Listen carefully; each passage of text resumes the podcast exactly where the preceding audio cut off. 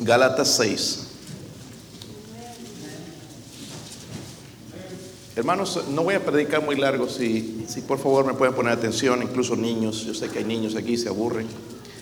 Eh, traten de poner atención. Un día ustedes van a estar en esta posición y es importante que aprendan a escuchar desde ahora. En Gálatas 6, el, el versículo, léalo conmigo, hermanos. Vamos a leer todos juntos los dos versículos, 7 y 8. Dice ahí, Dios, no os engañéis, Dios no puede ser burlado, pues todo lo que el hombre sembrare, eso también segará. Porque el que siembra para su carne, de la carne segará corrupción. Mas el que siembra para el espíritu, del espíritu segará vida eterna. Padre, le ruego, Señor, en esta noche que usted me ayude a ser bendición a su pueblo, Señor. Ayuda a poner mi concentración en su palabra, en el mensaje, Dios mío. Señor, gracias por hablarme a mí. Señor, oro también. Quizás hay alguien más, Señor, en esta noche que se identifica con la misma necesidad mía, Señor. Oro, Padre, por favor, que nos hable y nos ayude a recordar, Señor, su palabra. No olvidarnos jamás, Señor, en, en el tiempo de prueba, de necesidad, eh, de tentación. Ayúdenos a recordar todo esto, Señor. Oro por su ayuda. Si hay alguien sin Cristo, Señor, por favor, abra sus ojos, el entendimiento para ser salvos. Gracias, Señor. En el nombre de Jesucristo oramos. Amén. Hace años cuando vivía en Bolivia, tenía un carrito, unos Volkswagen Beetle, que les llaman los, ¿cómo les llaman ustedes, hermanos? Pocho. Bocho. Ok. ¿Saben lo que es, verdad? Mi hijo le encanta, él les llama Herbie, porque ve la película de Herbie. Pero bueno, teníamos esos carritos, hermanos, el motor es bien pequeño y es fácil de desarmar. Mi, mi hermano sabía bajarlo y lo que no sabía subirlo. No, es, es, no, él aprendió todo, era mecánico. Y no sé, un día sacamos una parte que estaba mal y necesitaba, necesitábamos aflojarlo y no, estaba duro, bien pegada la parte. Entonces eh, eh, alguien tenía que agarrar el cincel y no era un martillito el que, te, que tenía que darle con fuerza esa, eh, para que se separara o algo. Y pues, ¿qué? Yo lo escogí a él para agarrar el cincel. Me dijo, no, pero no, no me vas a dar en los dedos. Y bueno, le dije, no, no te voy a dar en los dedos. Con un mazo. Ya levantaba ese mazo y ya empezaba la preocupación de él. Y, pero no me vas a dar en los dedos. No, no te voy a dar en los dedos. y que agarro con fuerza ¿no? para poder aflojar esa cosa. En el primero no le di. Pero ya el segundo con más fuerza, porque no se ha aflojado. ¡Pah! En un dedo. ¡Ah! Casi lo hice llorar. La tercera vez ya no quería agarrar el cincel. Inteligente, ¿verdad, hermanos? Nosotros vemos errores en, el, en, la gente y seguimos cometiendo el mismo error. No aprendemos con los golpes. Es bueno, hermanos, eh, eh, ver, hermanos, estos pasajes en nuestra vida. Y quiero hacerle dos preguntas, hermanos, para empezar. ¿Ves algo en tu vida que no te gusta? Déjeme hacerle esta pregunta. ¿Estás viendo algo en tus hijos que te decepciona o te molesta? Sí, ¿verdad? Tal vez, hermanos, el problema es que nos olvidamos de una de las leyes más importantes en la Biblia, la ley de la siembra y la cosecha. La ley de la siembra y la... Dígalo conmigo, hermanos, la ley de la siembra y la... Es una ley. No la podemos cambiar. Como la ley de la ter termodinámica o las diferentes leyes que hay. No la podemos cambiar. Es una ley, ya existe, ¿ok? So, los efectos, hermanos, de nuestras decisiones pueden afectarnos hoy o mañana. Hoy o mañana o cuando estemos en la presencia de Dios. Puede afectarnos porque estamos viviendo, hermanos, bajo esta ley. Cada uno de nosotros vivimos bajo esta ley. No solamente yo, usted también. Todo lo que sembramos, cosechamos. Todo, escúchame bien, dice la Biblia, todo, ¿verdad? En el versículo que leímos, pues todo lo que el hombre sembrar, eso también. Ahora, desde la perspectiva de la eternidad, hermanos, es mucho mejor cosechar las consecuencias ahora, porque ahora nos podemos arrepentir y podemos ser restaurados, podemos ser levantados. ¿verdad? Pero si morimos de esa manera es difícil, ¿verdad? Es imposible y vamos a dejar las marcas y las consecuencias. Y lo que quiero en este mensaje, hermanos, no solamente recordar esa ley, sino, hermanos, también si usted ha pecado, si usted, si usted ha tenido el mismo problema que yo he tenido y que casi la mayoría de nosotros tenemos, de romper esa ley, ser restaurados, cambiar. Romper con el ciclo es, hermanos, de, maldición y maldición y que me va a ir mal y peor y, que mis hijos y, y, que la próxima generación, quién sabe si van a conocer a Dios. Aunque Dios perdona, hermanos, porque Él perdona los pecados. Gloria a Dios, ¿verdad? Por Cristo que perdona, nos salva, cuando nos arrepentimos, cuando confesamos los pecados. Pero escúchenme bien, sí hay consecuencias por el pecado. Sí hay consecuencias por el pecado. Sí hay consecuencias por el pecado. Toma, toma, toma todo lo que quieres, la cerveza, tequila, toma por mucho tiempo, toma, emborráchate. Dios te puede perdonar, pero van a quedar las consecuencias en tu hígado o en alguna parte en tu cuerpo. Vas a ver las, las consecuencias. Dios nos perdona, pero hay consecuencias. O sea, Dios, hermanos, nos dice hoy con toda autoridad, Dios no puede ser qué. Hermanos, no nos podemos burlar de Dios. Usted, aquí hermanos, la mayoría se burlan de mí, se burlan de, todo lo que decimos, pero Dios no puede ser burlado. Dios no puede ser burlado. Es imposible burlarlo. Imposible. Pues dice, todo lo que el hombre sembrar, eso también. Y nada más, hermanos, entonces, este título, el título de este mensaje se llama El Día de la... Vamos, vamos a, algunos ya lo estamos recibiendo, cosechando. ¿Verdad? Y qué feo es a veces. Solamente un punto. El principio ineludible. ¿De qué está hablando, pastor? Que es un principio, hermanos, que no se puede esquivar. Si lo rompo, si no obedezco esa ley, voy a recibir las consecuencias. ¿Están conmigo, hermanos? So, Pablo está presentando aquí un principio, hermanos. es una ley inmutable, no la podemos cambiar, aunque quisiéramos. No la podemos cambiar. Opera en todas las esferas de la vida, en toda área de nuestra vida. Es el principio eh, de la siembra y de la cosecha. Lo que sembramos, nosotros cosechamos. Es un principio, hermanos, establecido, es inmutable, es invariable, es inalterable, no puede ser revocado. No se puede modificar en ninguna de sus partes, aunque queremos. No se puede cuando vemos los resultados. Es como cuando siembras, hermano, siembras frijoles y te va a salir, no va a salir limones o arroz, nos va a salir frijoles. Y nos guste o no nos guste, ya salió frijoles. Ya no puede salir otra cosa. Lo mismo es en la vida con esta ley, hermanos, que Dios dejó. hay muchos grandes personajes, por ejemplo, en la Biblia, hermanos, que nos sirven de ejemplo a nosotros. Y vamos a ver algunos. Váyase a Génesis 27. No vamos a ver todos los versículos, pero sí yo sé que ustedes conocen las historias. Gente que hay muchos más que estos, hermanos. Solamente voy a mencionar unos cuantos. Porque a veces no creemos nosotros. Pensamos que nosotros no.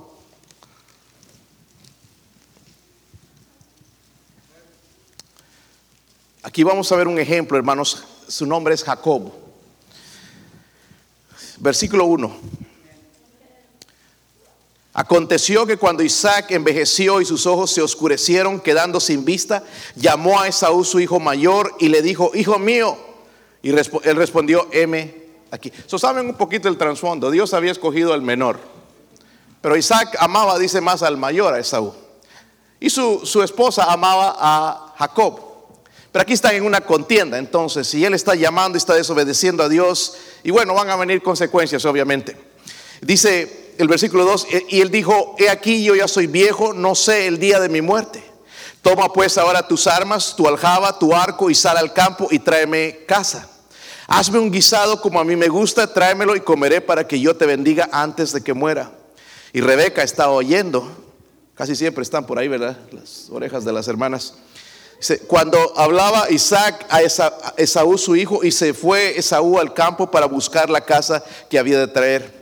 Entonces Rebeca habló a Jacob, su, eh, hijo, diciendo, he aquí yo he oído a tu padre que hablaba con Esaú, tu hermano, diciendo, tráeme casa y hazme un guisado para que coma y te bendiga en presencia de Jehová antes de que yo muera. Ahora pues, hijo, obedece a mi voz en lo que yo te mando. Tenía autoridad esta mujer. Ve ahora el ganado y tráeme de allí dos buenos cabritos, como comía este hombre, ¿verdad? Parecía que era bautista. Dice, dos buenos cabritos de las cabras y haré de ellos viandas para que tu padre coma como a él le gusta. y tú se las llevarás a tu padre y comerá para que él te bendiga antes de su muerte. Miren la trampa que está planificando Rebeca. ¿Ok? Esto no viene de Dios. Amén. A veces uno se apresura a la voluntad de Dios. Y va, las cosas van a salir bien mal. Pero vamos a seguir leyendo un poquito, hermanos, nada más. Y, y, versículo 11 dice, y Jacob dijo a Rebeca, su madre, he aquí Esaú, mi hermano es hombre belloso y yo soy lampiño, no tengo pelos. Bigotón, mi hermano, yo no, me va a reconocer. Dice, quizás me palpará mi padre y me tendrá por burlador y traeré sobre mí maldición y no bendición. Mira, la madre hasta ahí hubiera llegado. Pero ella va a seguir con el plan y dice, su madre respondió, hijo mío, sea para mí tu maldición, solamente obedece a mi voz y ve y tráemelos. ¿Qué están haciendo ellos? Están engañando. Pobre Isaac ciego. Hijo, tráeme por favor de la casa. Ciego, se aprovecharon de su ceguera. Amén. Su autoridad. Dios iba a obrar, hermanos, quizás en otra manera, pero ellos decidieron hacer el trabajo de Dios. Mira algunos versículos más, hermanos, vamos a adelantarnos un poquito. El versículo 18, si lo tienen? Entonces, ¿verdad? Ya fue a hacer lo que le dijo la mamá, se, lo, lo disfrazó. Entonces este fue a su padre y dijo, Padre mío, e, e Isaac respondió, heme aquí, ¿quién eres, hijo mío? Mira la mentira de Jacob. Y Jacob dijo a su padre, yo soy quien. Estaba mintiendo. Nosotros no lo vemos grave, pero estaba engañando a su papá. ¿Sí o no? Dice, Esaú, tu primogénito, he hecho como me dijiste, levántate ahora y siéntate y come de mi casa para que me bendigas. Y aún Isaac todavía no estaba convencido. le dice, eh, Isaac dijo a su hijo, ¿cómo es que la hallaste tan pronto? Y él respondió otra mentira. Porque Jehová tu Dios hizo que la encontrase delante de. Eso fue Dios que me la puso ahí, lo encontré y mire, por eso es que vine rápido. Otra mentira. Y después, hermanos, miren en el versículo 24. Y dijo, otra vez Isaac está todavía no convencido. ¿Eres tú, hijo, hijo Esaú? Y Jacob respondió, ¿qué? La tercera mentira. Ahora, Rebeca y Jacob, hermanos, pensaron, lo engañamos. Recibiste la bendición, logramos lo que querías. La cosa, hermanos, que no fue lo como ellos pensaron. Dios tenía, Dios no se olvidó. Isaac se olvidó y perdonó a su hijo y pues saben que después su hijo Esaú lo persiguió, lo quería matar o su hermano Esaú, perdón, lo quería matar, entonces tuvo que huir, se fue a Labán con el, el, hermano de Rebeca, se fue a vivir con él por un tiempo. Pero en el capítulo 29, váyase al capítulo 29. Para mí, nuestro Dios, hermano, es un Dios aburrido. Yo creo que cuando estas cosas escribía Dios hasta se, reía porque es interesante. Miren en el versículo 20, 14 Versículo 14. Está en el capítulo 29. ¿Lo tienen, hermanos? Llegó, se encontró con su tío, se abrazaron, se besaron, wow, familia.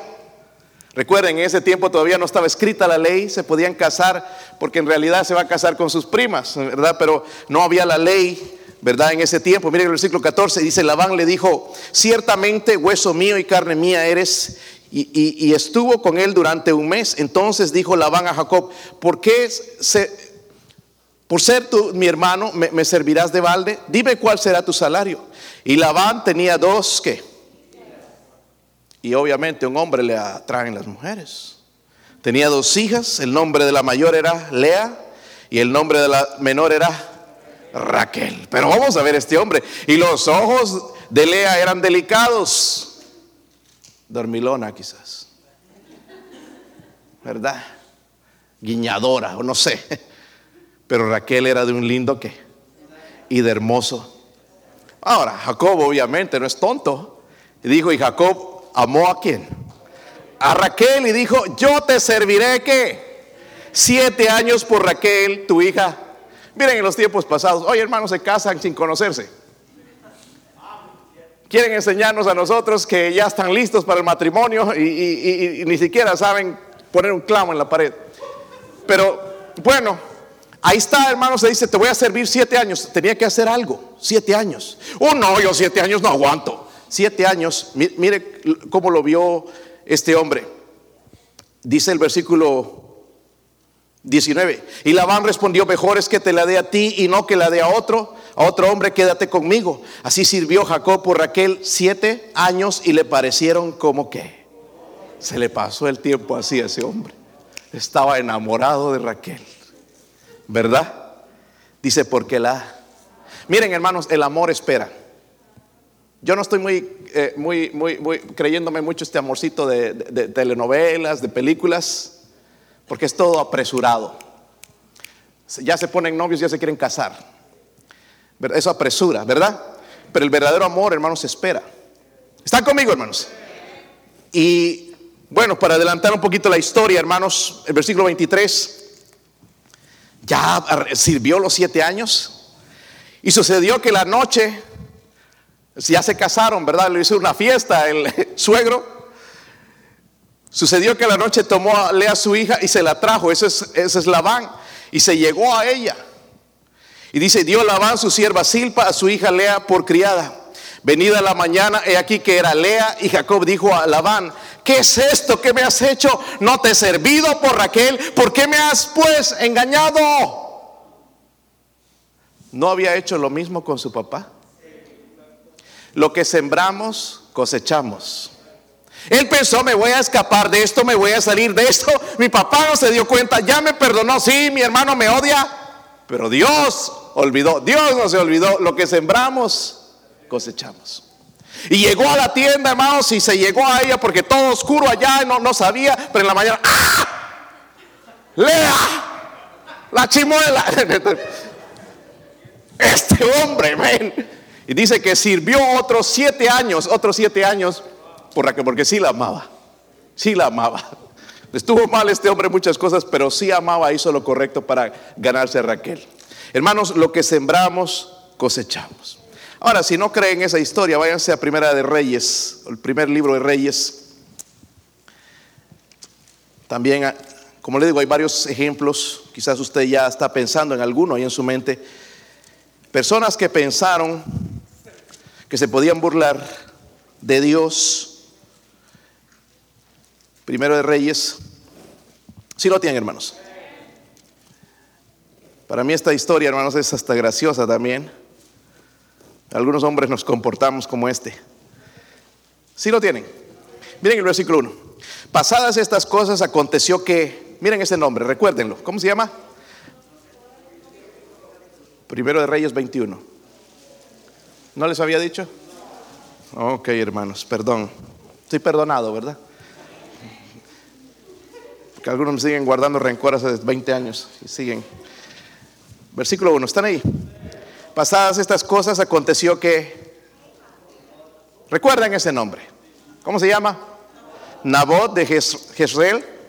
Tenía una viña junto al palacio de Acab. Acab fue un mal rey, hermanos, rey de Samaria, y acá habló a Nabot diciendo, dame tu viña para un huerto de legumbres. Quería sembrar ahí sus chiles, pepinos, yo no sé, qué, más cosas. Dice, ¿por qué está? Dice, está cercana a mi casa y yo te daré por ella otra viña mejor que esta. O si mejor te pareciere, te pagaré su valor en qué. Esto suenaría a nosotros, hermanos, y nos abriría las orejas. ¿Y cuánto? Pero miren que Nabot era bien, bien listo. Nabor respondió a Cab, guárdeme Jehová de que yo te dé a ti. Wow, al rey le está diciendo eso. Ya lo conocía que era un sinvergüenza y su esposa peor. Que yo te dé a ti, dice la heredad de mis. En ese tiempo, hermanos, la heredad pasaba de generación en generación. No se vendía, no se podía vender. Pasaba, si él moría, iba a pasar a su hijo. Si no tenía hijo, algún familiar cercano. Miren el versículo 4, cómo Acab no entendía. Dice, vino Acab a su casa, ¿qué?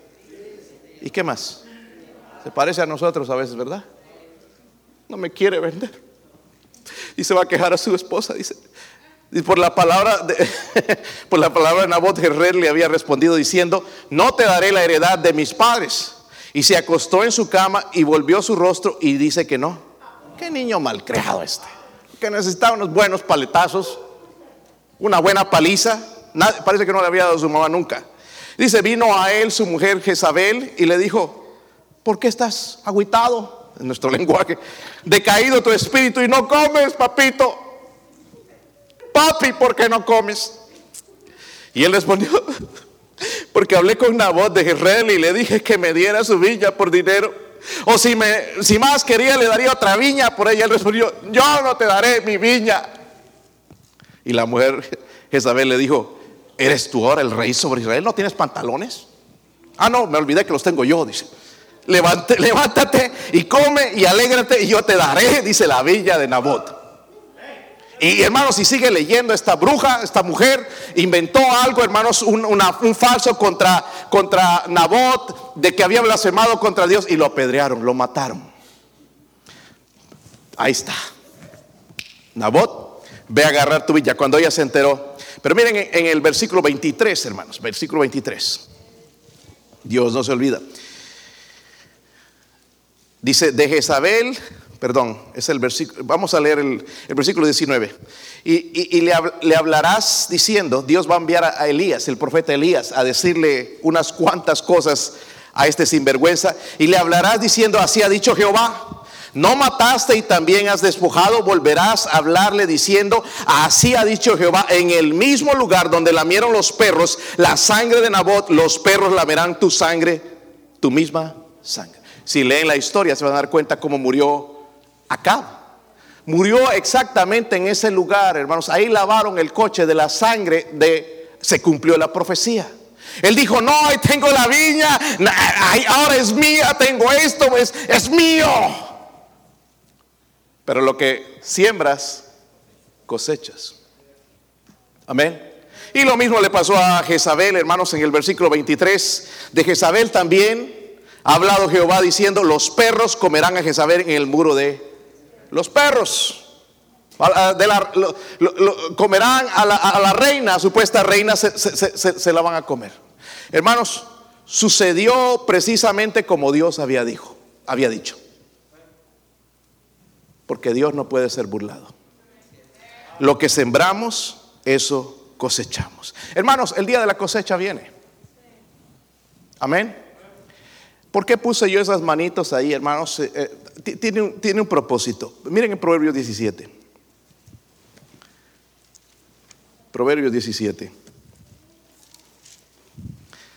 Es mejor que se los diga yo que se los diga otra persona, ¿verdad?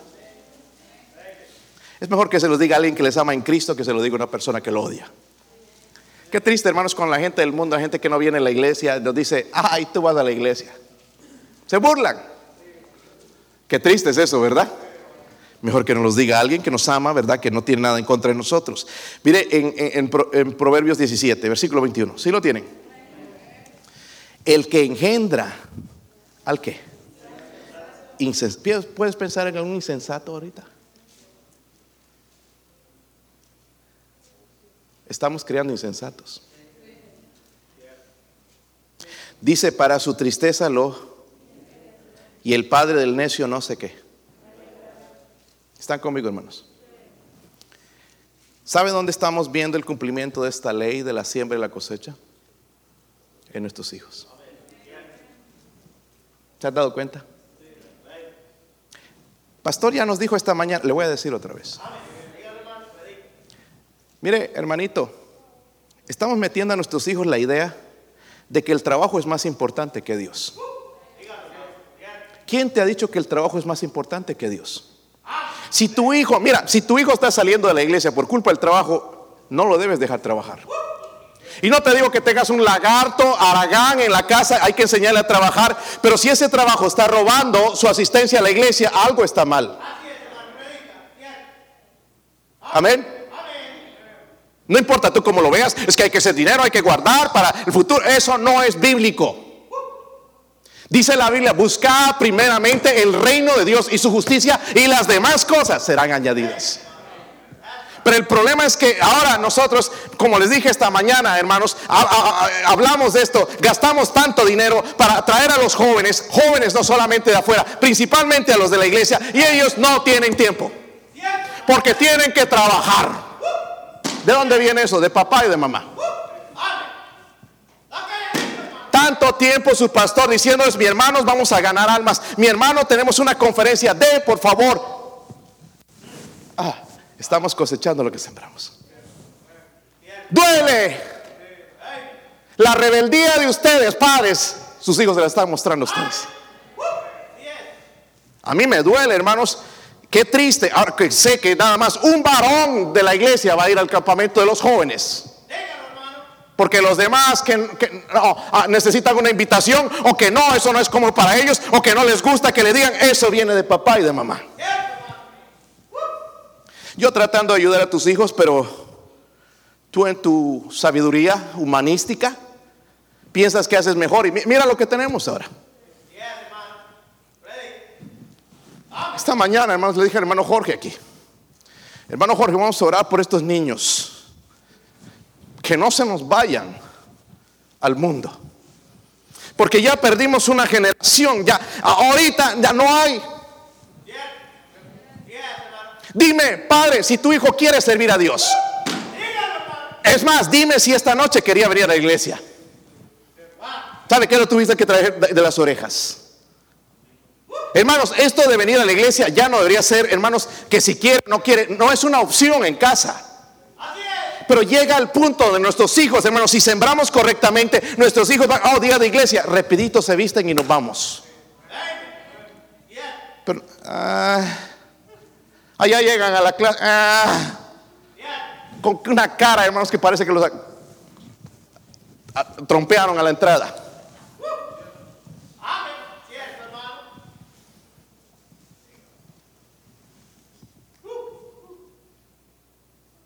Si no se lo dice el pastor, ¿quién se lo va a decir? Les dije a estos jóvenes esta mañana. Y yo no estoy enojado con ustedes, jóvenes. Es culpa de sus padres. Y no son todos, hermanos. Algunos padres están siendo muy bien y me son ejemplo. Jóvenes, hoy no lo ves, pero lo que tú siembras lo vas a cosechar. Estás hoy escogiendo entre la maldición, créeme, va a llegar, te va a alcanzar. Ahorita no la ves. Y, la manera en que le vas a alcanzar, joven o niño o lo que sea, es en esta manera. Estos jóvenes un día se van a casar. ¿Sabían eso, verdad? Se nos van a casar, hermanos. Yo dije que mi hija no se va a casar, que le voy a, no, no quiero, pero por ahí se va a casar, tal vez, si el Señor no viene. Voy a asegurarme, sí, de quién entrego a mis hijos para que se casen. No con el primero que quieren ver, que, se apareció ahí, que está guapo y ¿qué me importa? Y me he invertido mucho dinero, mucho tiempo en mis hijos.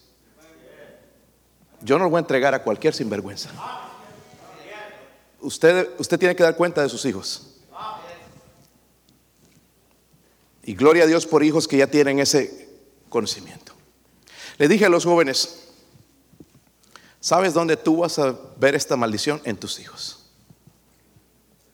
Porque tú vas a ir al cielo quizás. Y digo quizás, hermanos, porque yo no estoy seguro. Pero tus hijos ya no.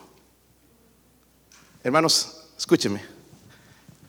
Hay jóvenes en nuestra iglesia que están esperando el momento para irse. Yo te puedo decir los nombres. Padres, tanto tiempo le he dicho, hermanos, tienen problemas en casa, vengan a hablar conmigo. Pero no, ¿qué le vamos a traer problemas al pastor? Ya tiene suficientes, estos son problemas nuestros. Mira ahora, ¿qué, puedes hacer con tu hijo? Te ya porque tiene un trabajito se cree, wow. Se cree que es el presidente de la nación. Que el trabajo es más importante. Y eso no está en la Biblia.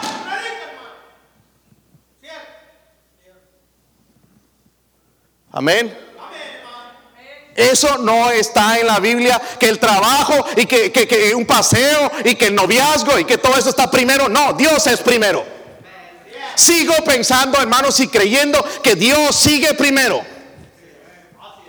Nada más agárrate un mal matrimonio. Algunos de ustedes están experimentando el dolor del mal matrimonio. ¿Verdad? Ah, por ahí unos amenes. Estás bien listo, pastor, casi nos hace caer.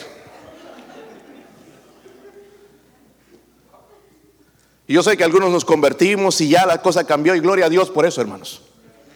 Pero algunos seguimos metiendo la pata, metiendo, eh, eh, recordando o olvidando que hay una ley que dice que todo lo que el hombre sembrare, eso también y con la indiferencia a tu iglesia, a tu pastor, es lo mismo que estamos cosechando en nuestros hijos. Y después queremos que sirvan a Dios, que estén ahí. Ya no se puede.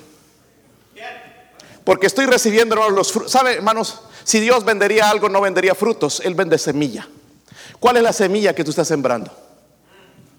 Después obtenemos los frutos.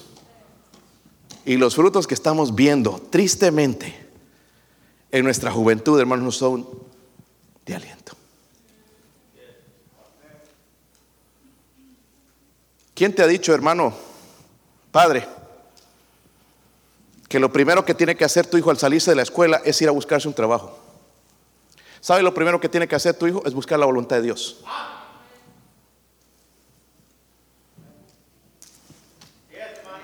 No se, no se escuchan amenes.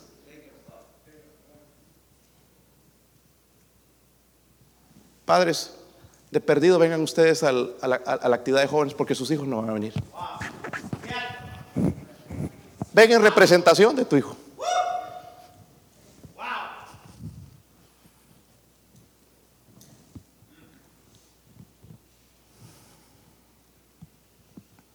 Pastor, ¿está enojado? Sí. Estoy enojado. Estamos perdiendo otra generación. Ya vimos ejemplos en el pasado, ya los vimos y ahora otra vez cometiendo el mismo error. Pastor le dice, tenga cuidado hermanos con esos teléfonos, con ese internet, cuide a sus hijos, vélenlos en la noche. Los padres, sí, tengo que trabajar. Sí, el trabajo es lo más importante para ti, pues eso es lo que tienes en casa. Dime tu trabajo, ¿cómo vas a recuperar tus hijos ahora? Eh, hermano, dame un plan para recuperar a tus hijos, porque yo no lo tengo. No lo tengo. No sé qué hacer con tus hijos. No sé cómo predicarles porque no les entra. ¿Qué hacemos? ¿Qué hacemos? Llegamos ya a este punto, hermanos. ¿Habrá una solución? ¿Habrá solución? Habrá solución, hermanos. Mire cómo están enojados algunos. Pero hermano, te estoy diciendo la verdad. Y, todavía tienes unos pequeñitos. Están por aquí todavía. Pero ten cuidado porque ya el, grande y el otro ya, ya, ya se fueron. ¿Vas a hacer lo mismo con este? Vas a hacer lo mismo con este. Ya no aprendiste con la primera, la, segunda, la tercera. ¿Qué, más? Toda la familia perdida. Después llorando que mis hijos, por favor. ¿Por qué no ponemos en práctica la palabra de Dios, hermanos?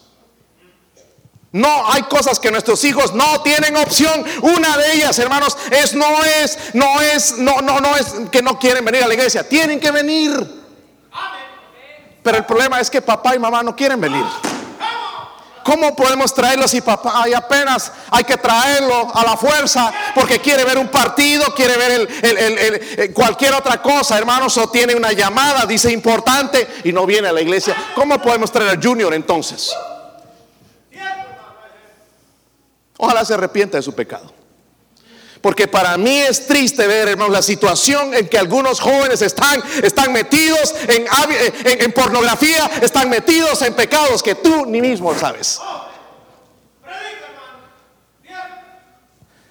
Ahora, pastor, es un poco duro. Sí, es más duro tu corazón que no se ablandó al principio e hizo lo que Dios quería que tú hagas, obedecer la palabra de Dios, ponerla en práctica. No, que sí.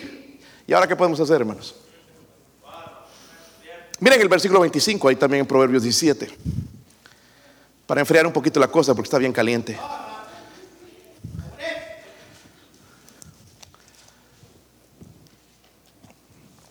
Dice el hijo necio.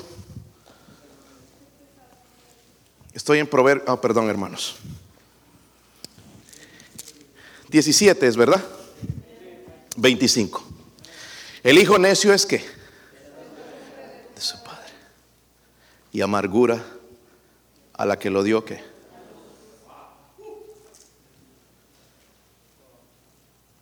Ok, no nos pusimos, dejamos a Junior hacer lo que le pegaba la gana, es que no le gustaba ir a la iglesia, no le gustaba leer la Biblia, lo único que le gusta son videojuegos y películas.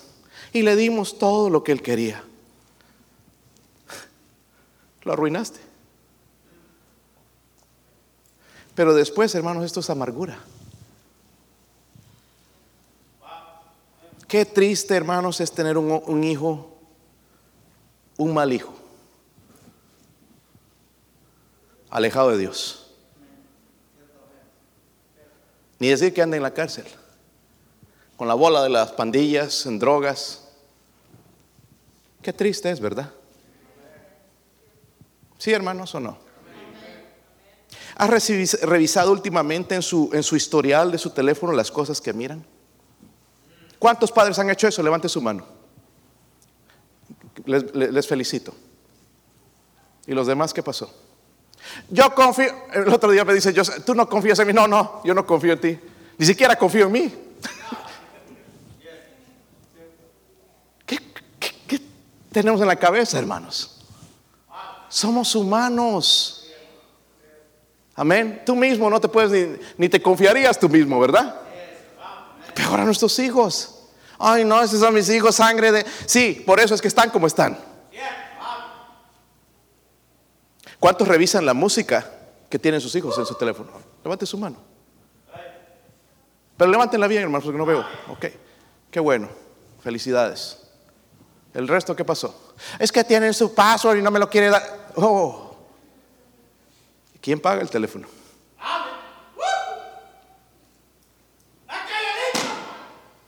Hermanos, no seamos tontos.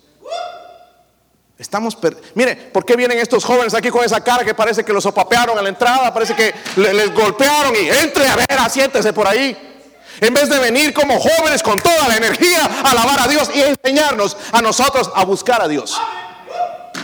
Pero no tenemos que traer arrastrados. A ver, vamos a la iglesia.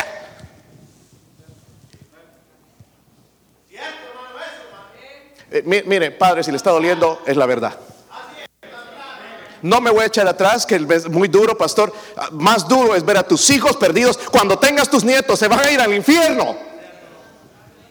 Tus nietos se van a ir al infierno. Hay unos cuantos jóvenes ya están planificando irse buscar un trabajo, después una patada, esa gente puro decir. Se ponen a hablar sus cosas, tonteras, pues son tontos. Que se creen inteligentes son tontos.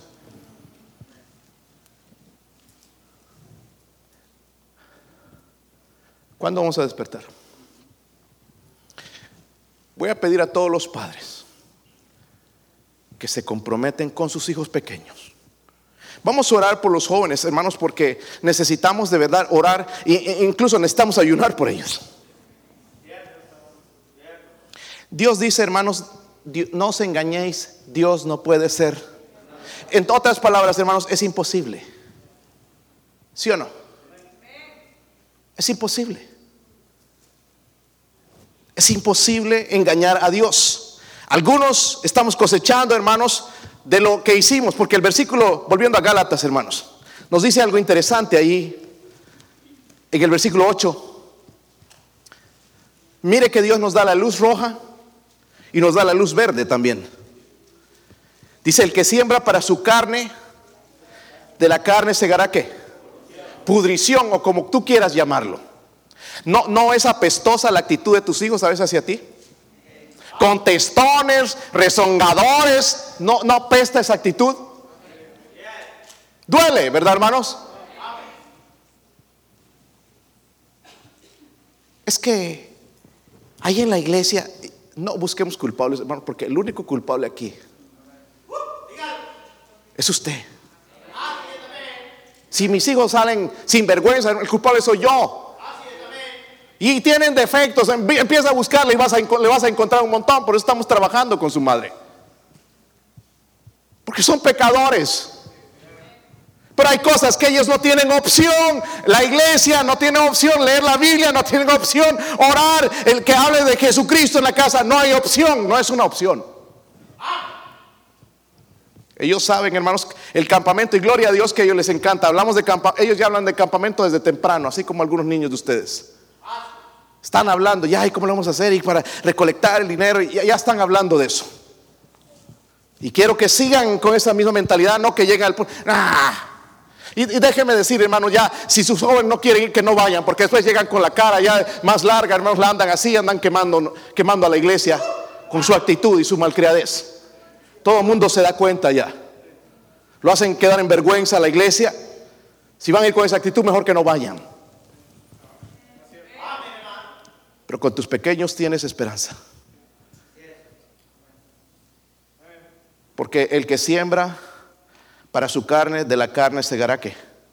So, hermanos, esto no es algo bueno, ¿verdad? ¿Sí o no? Y es como sembramos nosotros, para la carne.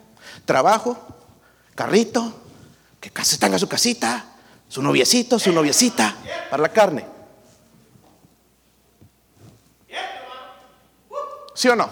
Les compramos un televisor del tamaño de este edificio, hermanos, para que se emboben con la televisión. Cinco mil canales ahí que no saben ni cuál mirar. Todos los videojuegos que quieren. Y después queremos decir que busquen a Dios. Qué equivocados estamos. La luz roja, el que siembra para la carne, de su carne segará. Miren esto. Mas el que siembra para el espíritu, del espíritu segará qué. tenemos dos opciones. La luz roja y la luz verde. Yo he decidido en mi vida, hermanos, tomar la segunda parte. Con fallas y con todo. Pero el que siembra para el Espíritu, el Espíritu segará. ¿No es eso lo que queremos, hermanos?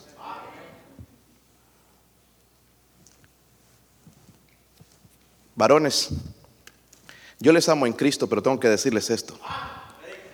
Cuando tus hijos están fallando, mucha de la responsabilidad es tuya. Tú notas en un hombre que no está cumpliendo como varón en su liderazgo en casa. Tú te das cuenta. No tienes que venir así que eres campeón, que el jefe, el mero mero en la empresa. Pero en la casa te tienen trapeando. Tus hijos, no tu esposa, porque quizás ella, ¿verdad? No, pero los hijos. Eso no es aquí que, que, campeón, que tremendo, yo en el trabajo todo el mundo me respeta. En casa te respetan tus hijos. Si no te respetan tus hijos, entonces no tienes respeto de nadie en realidad. De lo que tengo que dar cuenta a Dios, hermano, no es de con la manera en que trabajé en el mundo, sino de la manera en que trabajé con mi familia. Y eso es lo que menos importancia le damos. Oh, que los críe el internet, que lo críe la, la, televisión, que ah, me, me, evitan el trabajo. No, cuidado, un día tienes que dar cuenta de tus hijos. Miren, por aquí, en estos niños que se sientan en la mañana, hermano, me pongo a platicar con ellos. Veo en esos niños, hermanos, el potencial tremendo. Y con ganas. Aprovechen.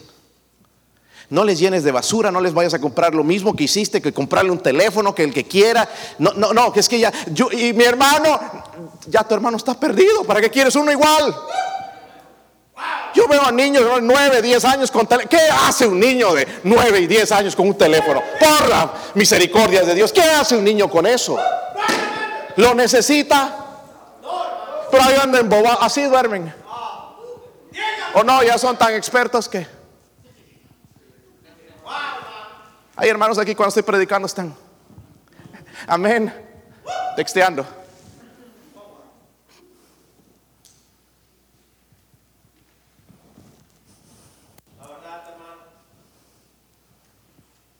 lo que el hombre siembra. Y nosotros buscamos verlo en otro lado. Me está yendo bien en el trabajo. ¿Y los hijos? Hablemos de tus hijos. Hablemos de ellos. Ahí es, vamos a ver en realidad si eh, eh, eh, las cosas son como decimos. Ahí se nota, hermanos, lo que estamos sembrando. lo que estamos dejando a nuestros hijos. Gloria a Dios por padres temerosos de Dios. Les felicito. Porque se nota. No, hermanos, no tenemos hijos perfectos. ¿Se han dado cuenta, hermanos? ¿Se han dado cuenta? Sí, nosotros no somos perfectos. Pero tenemos un Dios que es perfecto. Pastor, ¿cómo le hacemos entonces con estos jóvenes? La única solución, hermanos, es queda en las manos de Dios ahora. Y lo único que tú tienes que hacer como padre, primeramente es arrepentirte y pedir perdón en tu casa. ¿Cuántos padres han hecho eso alguna vez? Levante su mano. Tienen que ir a hacerlo hoy. Si tu hijo anda en rebeldía, tienes que hacerlo hoy. Hijo, he sido un mal ejemplo. Perdóneme. Me voy a levantar. Y, ahora no digas nada más perdóneme y te quedas otra vez con los brazos cruzados. Empieza a servir al Señor como nunca. Como nunca echarle ganas, ir a ganar almas, dar tus diezmos, ofrendas. ¿Para qué me necesitan? Ahí a servir, sí, a servir, a limpiar, a limpiar. Sé fiel a Dios. Y Dios se va a encargar en su tiempo de, de tus hijos. Y mira, cuando tus hijos te necesiten, ellos van, oh mi papá, wow. De verdad que soy un mal agradecido. Trabajando en la obra del Señor. Y yo aquí, mundano y todo, y miserable. Lo veo trabajar y es un ejemplo. Cuando tenga problemas, adivina quién va a buscar. A ti. Amén. Te va a buscar. Porque te ha visto firme. Pero, pero si te ve allá peor que él, ahí desanimado y tirado en la cama y viendo televisión. No, ¿qué, qué, qué ejemplo? Pero si te ve metido en la obra de Dios, yo admiro a mi papá, a mi mamá a pesar de darles un dolor de cabeza, un dolor del corazón, siguen fieles a Dios. La misericordia es de Dios, hermanos. Amén. Que ya, yo, yo, hermanos, les puedo predicar a tus hijos, puedo traerme a Chris Miller toda una semana de avivamiento. No los vamos a cambiar. Yo estoy confiado, estoy orando en que esa predicación haga algo en el corazón de ellos y se conviertan de sus malos caminos y vengan a Dios, se reconcilien con Dios porque son ese hijo pródigo. Están aquí, pero son hijo pródigo. ¿Verdad? Orando. Que el Señor haga algo y invirtiendo en esto. Y, hermanos, ¿sabe? El, día sábado yo tengo hasta una boda, tengo a las 10 de la mañana. Quería hacerla a las 9, no, no quisieron los novios. Ya el viejito, ya creo que ya está por tirar la toalla, pero se murieron sus dos esposas anteriores y pues se quiere casar otra vez. otra vez te quieres meter en problemas. Sí, es la última. Ojalá que sea la última. Hasta Kodak tengo que irme, hermanos, allá, a casarlos y tratar de llegar a tiempo a la iglesia para, para la actividad. Pero ya me dejé preparado el hermano Wayne. Si no vengo a tiempo, hermano Wayne, empiecen sin mí. Porque lo que necesitan, hermanos, es la presencia de Dios aquí. No a mí, sino la presencia de Dios. Y ojalá que sí pueda llegar a tiempo, si no tengo que, hacer eso, hermanos. Pero todo haciendo por estos jóvenes, sus hijos, que yo no sé si en realidad los amas o cuánto los amas, pero no estamos invirtiendo espiritualmente en ellos. Hermanos, no hay excusa. Sí, nuestros hijos, hermanos, se pueden revelar a pesar de que nosotros les demos una buena educación. Sí, puede pasar. Puede pasar. Pero una cosa que siempre van a recordar, mis padres fueron fieles. Nunca van a poder decir, no, que mi papá era un sinvergüenza, que no, que desanimado, que no lee la Biblia, que no ora, que no va a ganar almas, que no sirve en la iglesia.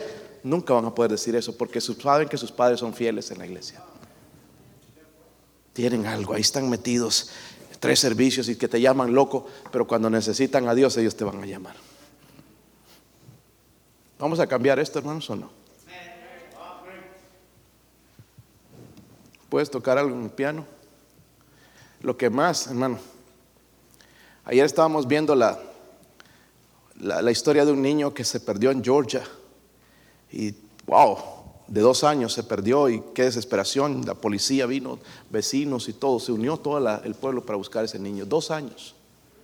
Qué dolor más grande. Los padres desesperados se tiraban al piso de desesperación, saber dónde está su hijo. Qué dolor, ¿verdad? Ya salgas y no ves a tu hijo. Y que te digan más bien la policía, quizás está muerto, ya han pasado cuatro o cinco horas, prepárese porque quizás lo más seguro es que está muerto. Ahogado en algún eh, pantano, en un lago, ahogado por ahí. Qué triste noticia. Pero qué triste noticia, hermanos, que nuestros hijos se nos están perdiendo. Y no hacemos nada al respecto.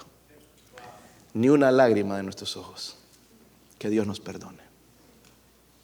Que Dios nos perdone. Vamos a ponernos de pie, hermanos, o mejor quédense así.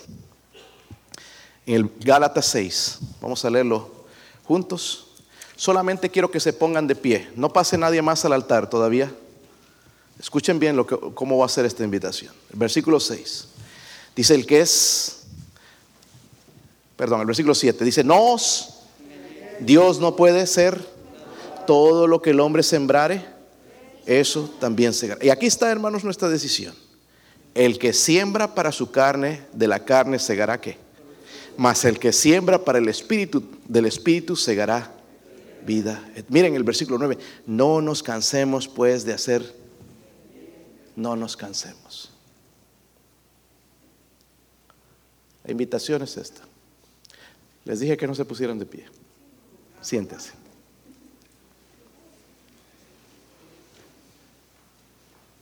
Solamente quiero ver padres que sí se comprometen. Ya, ya, ya hermanos, bueno, no, no digo que tu joven es un caso perdido, pero es difícil, hermano, de que las cosas de Dios le agraden. Tendría que hacer un show aquí, malabarismo, no sé qué, para quizás llamar un poquito su atención. Pero ellos vienen porque tienen que venir, no vienen porque Dios toca su corazón. Están aquí, hermanos, en cuerpo, pero su espíritu está en otro lado. Dese cuenta de eso, Padre, y no se moleste con lo que estoy diciendo, porque es la verdad. Hace tiempo te dije, Padre, que tienes problemas con tus hijos, ven a hablar conmigo. Yo no puedo cambiar el corazón de ellos, pero quizás te puedo dar un consejo que puedo ayudarte. Amén. Yo quiero ver nada más a padres que se comprometen a sembrar para el Espíritu, puestos de pie. Pastor, yo he hecho mal, pero yo me comprometo a trabajar con mis hijos. Pero escúcheme bien. Esto es fácil ponerse de pie y querer impresionar a los demás. Y nadie mirando, hermanos, alrededor.